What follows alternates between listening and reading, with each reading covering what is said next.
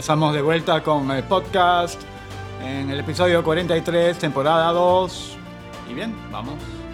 Eligen a Edgar Alarcón como presidente de la Comisión de Fiscalización del Congreso. El congresista Edgar Alarcón de Unión por el Perú fue elegido por 13 votos a favor, 2 en contra y una abstención este martes como presidente de la Comisión de Fiscalización. Dicho grupo de trabajo también designó a Nelly Guamaní de FREPAP y Rosario Paredes de Acción Popular como vicepresidenta y secretaria respectivamente. A través de su cuenta de Twitter, Alarcón expresó estar comprometido con contribuir a reconstituir las instituciones públicas dañadas por causa de la corrupción. Cabe mencionar que el ex contralor afronta diversas investigaciones fiscales por supuesto desbalance patrimonial de 2.871.186 soles, presunto peculado por el uso de dinero de la Contraloría para gastos personales y otros. Recordemos además que el hoy parlamentario de UPP fue protagonista de un audio de una reunión en donde el ex premier Fernando Zavala, el ex ministro de Economía y el hoy presidente Martín Vizcarra, entonces ministro de Transportes, le habrían solicitado que la Contraloría emita un informe favorable sobre la adenda del aeropuerto de Chinchero a cambio de presupuesto para la entidad contralora.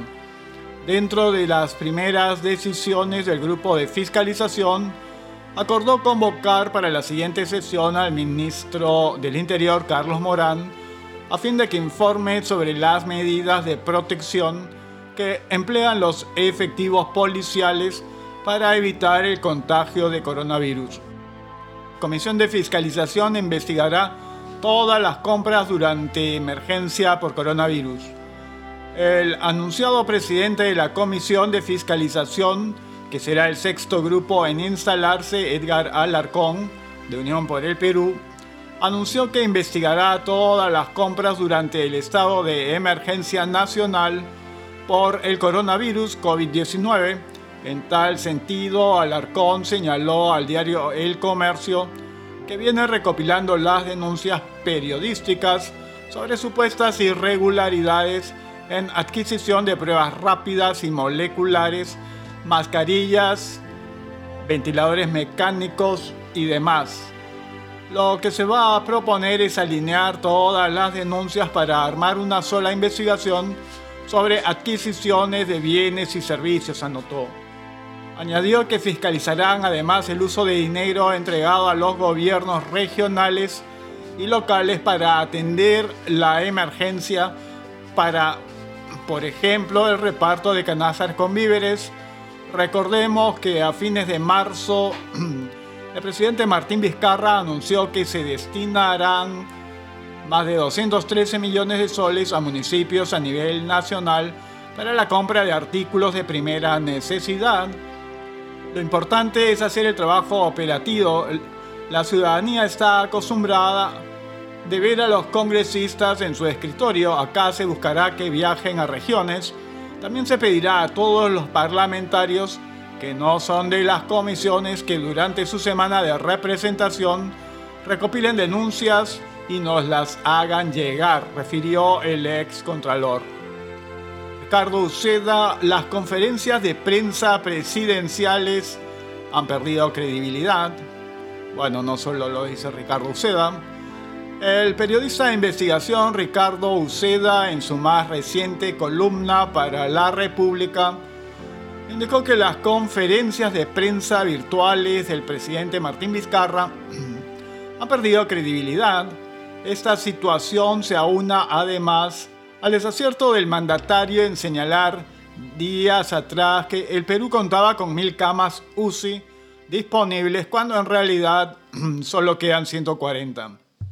Las conferencias de prensa presidenciales han perdido credibilidad desde que solo preguntan ganadores de un sorteo que nadie vigila y se hacen inquisiciones preanunciadas, sostuvo el líder de opinión, Para sustentar su opinión, el investigador señaló que se puede disponer de múltiples recursos para garantizar una auténtica conferencia de prensa en tiempo real sin vulnerar las medidas del estado de emergencia, tales como el aislamiento, la inmovilización y el distanciamiento social. Pero no es difícil hacer un sorteo televisado y veloz, Tampoco es complicado que un periodista de cada medio sorteado grabe su voz en un chat y lo envíe en tiempo real. Las preguntas espontáneas no son para atacar a un gobernante, por mucho que lo pongan en aprietos, es parte de un escrutinio tradicional de la prensa independiente. Unas reglas de juego que deben ser aceptadas en una situación como esta Ayer dejaron preguntar a los medios de mayor audiencia, pero fueron preguntas ciegas, ninguna reacción a la exposición que dio Vizcarra, explicó. Uceda aseveró que la palabra de Vizcarra Cornejo, a pesar de contar con un gran respaldo en las encuestas, está en entredicho, pues ha optado por no sincerar algunas informaciones en sus habituales conferencias de prensa Está en entredicho el número de camas disponibles y ya fue demostrado que Martín Vizcarra informó equivocadamente sobre el equipamiento y los recursos del nuevo hospital de ATE. Ayer dio un reporte que se acerca a las estimaciones inconformistas. Están disponibles, dijo, 140 camas UCI a nivel nacional, algo distinto a las mil que anunció hace 10 días. El barril de Brent cae por debajo de 18 dólares por primera vez desde el 2001. Los futuros de petróleo Brent para entrega en junio han registrado este martes una caída de un 30,9%, haciendo que su precio llegara a los 17,67 dólares por barril. De esa manera, el Brent registró su nuevo mínimo desde el 14 de diciembre del 2001 Cabe destacar que posteriormente esta marca de crudo empezó a subir ligeramente a las 18.34 GMT.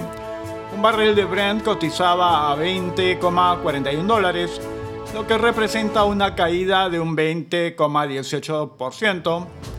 Al mismo tiempo, el valor de los futuros de petróleo WTI para junio se desplomó por debajo de los 7 dólares por barril.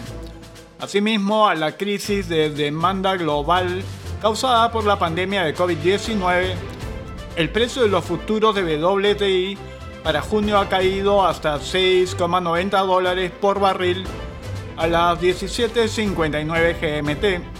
Previamente esta jornada, sus futuros para entrega en mayo han proseguido su caída en picado y se han vuelto a situar por debajo de 0 dólares por barril tras haberse recuperado ligeramente de su mínimo histórico de menos 37,63 dólares y haber regresado a cifras positivas. El Senado de Estados Unidos aprueba un proyecto de ley para conceder una ayuda de casi 500 mil millones de dólares a pequeñas empresas y hospitales. El Senado de Estados Unidos aprobó este martes por unanimidad una ley que, asigna más de 480 mil millones en ayudas federales adicionales para las pequeñas empresas afectadas por la pandemia de coronavirus, así como para los hospitales que atienden a un gran número de pacientes gravemente enfermos. Se espera que la Cámara de Representantes vote el proyecto de ley este jueves. Bajo la legislación, 382 mil millones se destinarán a las pequeñas empresas para que puedan mantener a los trabajadores en nómina, mientras que 75 mil millones y 25 mil millones servirán respectivamente para ayudar a los hospitales y para financiar pruebas de coronavirus. El pasado 27 de marzo, Donald Trump firmó el proyecto de ley de estímulo de 2 billones de dólares que busca impulsar la economía del país en medio del brote del coronavirus. El número total de personas infectadas con el nuevo coronavirus desde el inicio del brote ha superado los 2,5 millones en todo el mundo. Estados Unidos encabeza la lista de los países más afectados por la pandemia, con un total de 788.920 casos. El gobernador del estado de Nueva York, Andrew Cuomo, anunció esta tarde que su, región registró 481 nuevos fallecimientos por COVID-19 en las últimas 24 horas, lo que eleva el total de muertes a 14.828. Por su parte, el jefe de la Organización Mundial de la Salud, Tedros Adhanom Ghebreyesus, ha indicado este 20 de julio durante una conferencia de prensa que lo peor está por venir respecto a la pandemia de COVID-19. El presidente de Estados Unidos Donald Trump anunció este martes durante una conferencia de prensa que suspenderá la inmigración a la nación norteamericana por 60 días en medio de la pandemia de coronavirus. La moratoria se aplicará solo a los inmigrantes que buscan permisos de residencia permanente, las llamadas green cards, y podrá ser reevaluada dependiendo de las condiciones económicas. La lucha contra el enemigo invisible afectó a los trabajadores. Millones de estadounidenses sacrificaron su trabajo para combatir el virus y salvar vidas. Tenemos el deber de devolverles su trabajo, declaró Trump.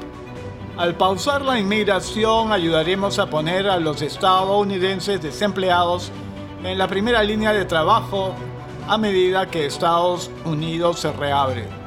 Justificó su decisión el inquilino de la Casa Blanca agregando que sería incorrecto e injusto que los estadounidenses despedidos por causas del virus sean reemplazados por nuevos trabajadores inmigrantes enviados desde el extranjero.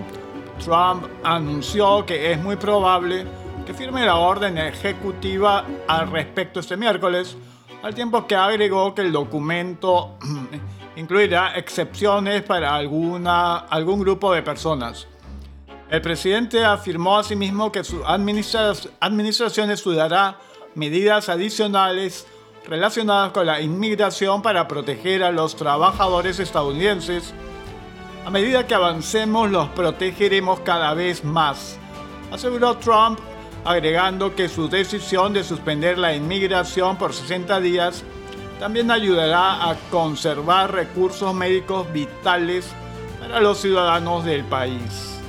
Bien, así llegamos al final del episodio 43, temporada 2 del podcast, y estaremos encontrándonos pronto.